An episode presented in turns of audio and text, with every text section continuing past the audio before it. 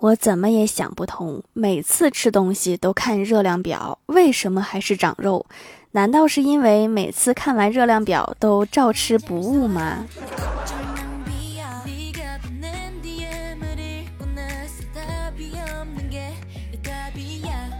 ？Hello，蜀山的土豆们，这里是甜萌仙侠段子秀《欢乐江湖》，我是你们萌到萌到的小薯条。昨天是清明哈，经常去的早餐店关门了，老板在门上贴了一个纸条：回家祭祖，若祖先保佑一夜暴富，则云游四海；否则八号正常开业。我猜祖先会让你八号正常开业。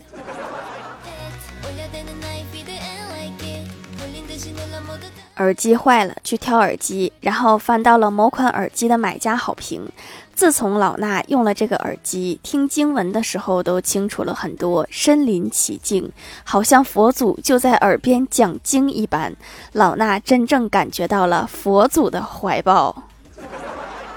这个效果真的有这么好吗？出家人可不打诳语呀。那我也买一个试试吧。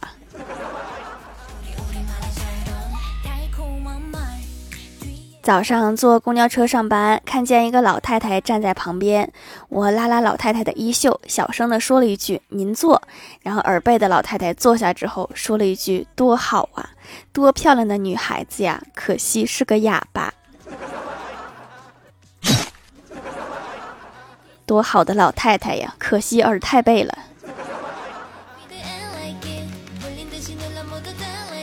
我在公交车上戴着耳机听歌，旁边有个帅哥就问我说：“你听的是沙漠骆驼吧？”我惊讶地问我说：“你怎么知道的？”他说：“我通过你踩我脚的节奏感觉出来的。”下一首就要听卡农了，你要不要再感觉感觉？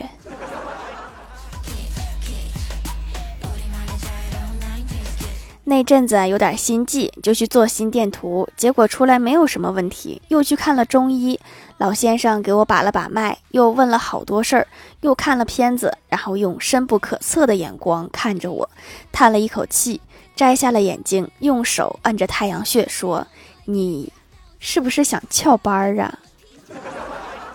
还得是老中医呀，一下就懂我是怎么回事儿。”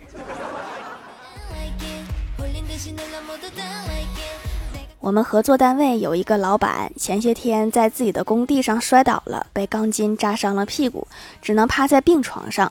今天我们领导带着大伙去探望他，到了病房门外，领导对大家说：“准备好了吗？”我们一愣，说：“准备什么呀？”领导说：“进去之后可别笑了呀。”幸亏领导提醒了，这一笑可能会把工作笑没。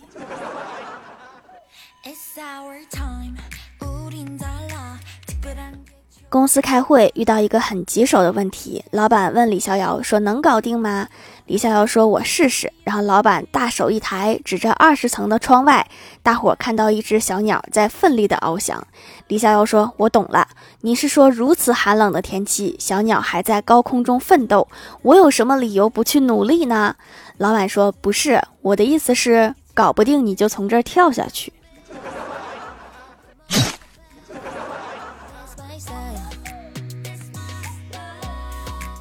中午跟同事们一起出来吃饭，李逍遥找到一家小饭馆，进屋就高声的问说：“你们这有卫生间吗？”服务员说有。李逍遥特别兴奋的说：“太好了，就在这儿吃了。” 能不能把话说明白了？是因为你要先上个厕所，上完之后选择了在他们家吃饭。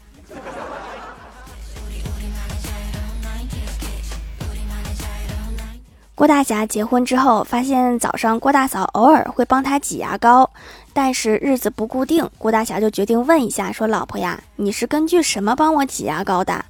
郭大嫂看了他一眼，说：“有时候挤多了扔掉，觉得怪可惜的，就用你的牙刷刮起来。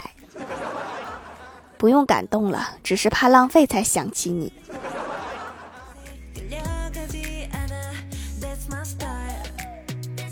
去看电影后场的时候，郭大嫂喋喋不休的抱怨说：“刚才剪的刘海丑死了，气死了！”郭大侠终于忍不住怒吼说：“有完没完啦！”看到郭大嫂好像要变脸，郭大侠停顿了一秒，继续说：“稍微降低一点点颜值，给其他人一条活路，不行吗？你刚才离死亡只差零点零一秒。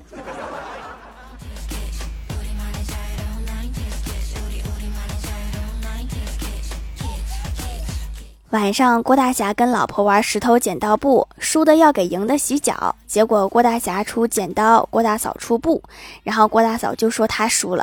郭大侠问他为什么，郭大嫂反问说：“五是不是比二大？”下次再有这种事情，就主动去洗就行了，还玩个游戏，多余不？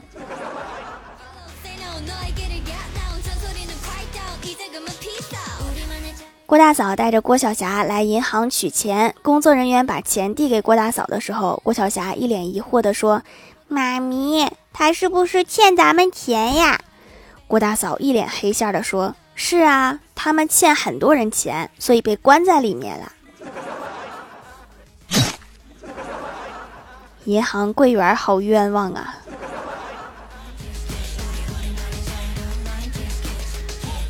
我家钟点工对我说：“读书人就是比不读书的人聪明，不读书的人都是一根筋。”我说：“不至于吧？”钟点工说：“咋不至于呢？你看我不读书，一事无成，我就只懂得怨自己不读书，你就不一样了。”我就好奇，我说：“我啥样啊？”他说：“你读书，你也一事无成，可是你就不怨自己。你说生不逢时，怀才不遇，你怨社会，怨生活，怨天尤人。”别说了，我不是，我没有，你别瞎说呀。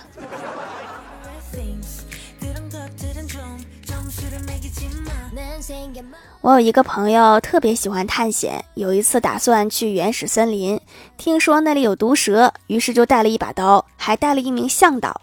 进山之后，果然遇到了蛇，胳膊还被蛇给咬了。想到毒蛇顷刻就能要命，我这个朋友情急之下，朝着自己胳膊就给了自己一刀。向导说：“这蛇没毒哎，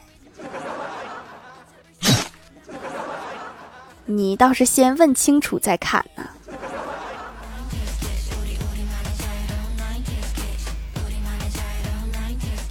大药房免费体检，我让我哥体检了一下，结果是铅超标、缺锌、缺钙。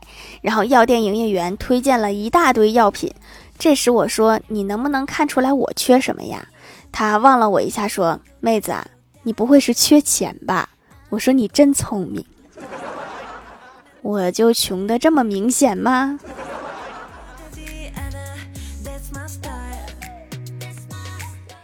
蜀山的土豆们，这里依然是带给你们好心情的欢乐江湖。喜欢这档节目，可以来支持一下我的淘小店，直接搜店名“蜀山小卖店”，数是薯条的数就可以找到了。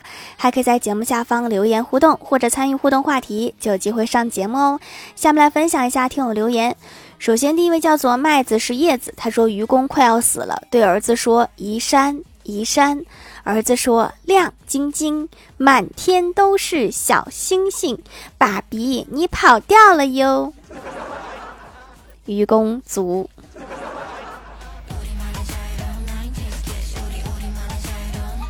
下一位叫做彼岸灯火，他说高铁站遇到一个来自外国的留学生，问我们怎么去机场呀？小伙愣了一会儿，扭头看着我说：“我的英语不太好。”我惊呆了，弱弱的说：“火哥，人家问路说的是中文，是不是看着外国人都不会说中国话了？”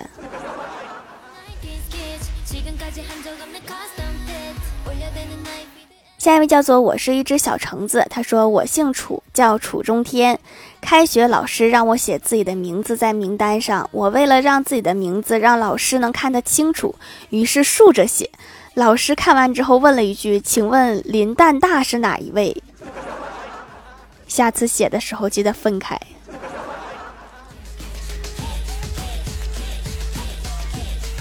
下一位叫做发邮政拒收，他说每天睡前都听条条的节目睡觉，因为是敏感肌，想试试可不可以。用手工皂养好，客服推荐的皂皂白白的，看着就奶奶的。坚持睡前用一次，皮肤变得不容易泛红了，被风沙吹过也没有问题，坚强了很多。你这是在什么地方？怎么还有风沙呢？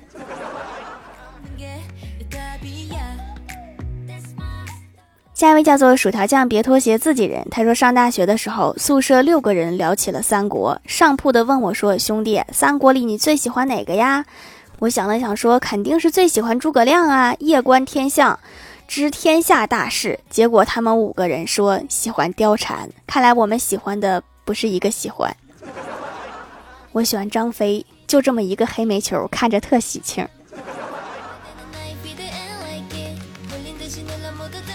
下一位叫做冰凌与冰晶，他说郭大嫂是一个贪吃的人。中午吃饭的时候，他说他肚子不舒服。郭大侠说明天去做个体检吧，看看是什么原因。郭大嫂说不去。郭大侠问为什么不去？郭大嫂说如果去体检，今天晚上就不能吃宵夜，明天早上还不能吃早餐，一顿饭都落不下呀。那确实得看看肚子呀。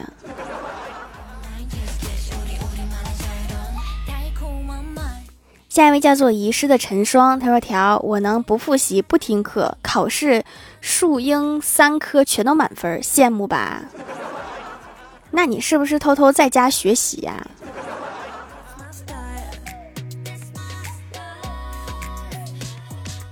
下一位叫做月光洒落，他说这家皂皂太棒了，洗脸滑滑的不干，摸上去皮肤都变好了。资深手工皂专业户，之前买过的皂有这么好效果的，都是这个价格三倍以上。果断开启囤货模式，立刻又买了八个。这家店对囤货党很友好，多买划算，皂皂囤起来用，更滋润保湿，非常好。大概是因为我不开直通车，所以就卖的便宜。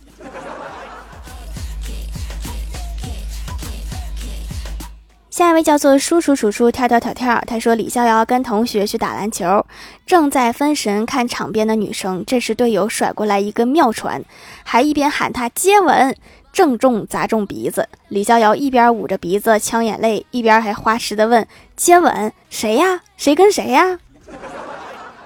跟球吧。”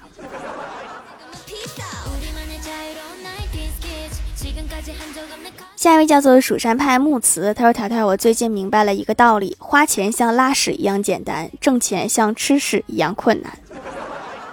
那这个挣钱也太难了。”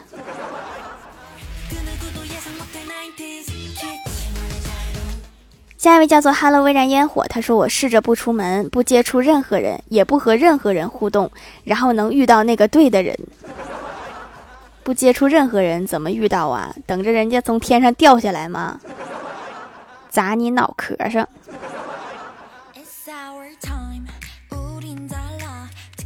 评论区互动话题：七个女的在一起叫七仙女，那七个男的在一起叫什么？掌门的九尾狐说七男的。你这个是不是过于直接了？清风本风说葫芦娃，这个也是我第一个想到的。蜀山弟子释一光说不会是七个小矮人吧？啊，对，七个小矮人也是七个。薯条酱别拖鞋，自己人说论逻辑应该叫七仙男，论身高应该叫七个小矮人。论年龄应该叫七个葫芦娃，论生物应该叫七个具有 XY 染色体的雄性人类。你这个总结的很全面啊。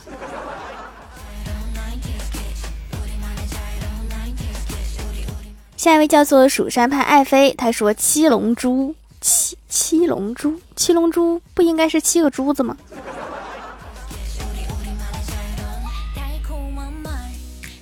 下面来公布一下上周九三八级沙发是冰凌与冰晶盖楼的有荷兰弟 H W 版彼岸灯火、孤城安的旧梦、蜀山家的小汪、蜀山派零零柔柔灵电竞少女、蜀山派弟子吉兰、毛小乖，我是一只小橙子、薯条酱别拖鞋自己人、地灵喵、蜀山派看鱼塘的蛙爪旗、N J 林小涵、琥珀山椒鱼、冰凌与冰晶，感谢各位的支持。好了，本期节目就到这里了，喜欢的朋友可以来蜀。山小卖店支持一下我。以上就是本期节目全部内容，感谢各位的收听，我们下期节目再见，拜拜。